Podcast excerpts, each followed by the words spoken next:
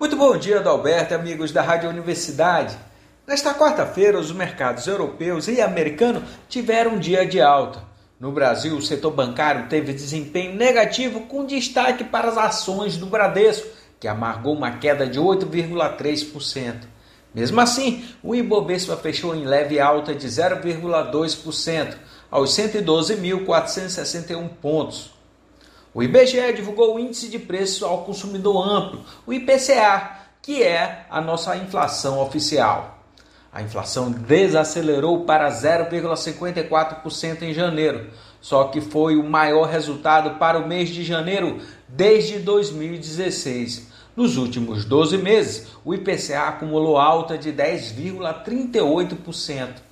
Já a inflação medida na cidade de São Luís ficou em linha com o índice nacional, apresentou os mesmos 0,54%, enquanto nos últimos 12 meses o indicador acumulou alta de 10,18%. Também foi informado pelo IBGE as vendas do varejo no Brasil do mês de dezembro, que manteve a sua neutralidade. O resultado foi de menos 0,1%. Já o acumulado de 2021 apresentou alta de 1,4%.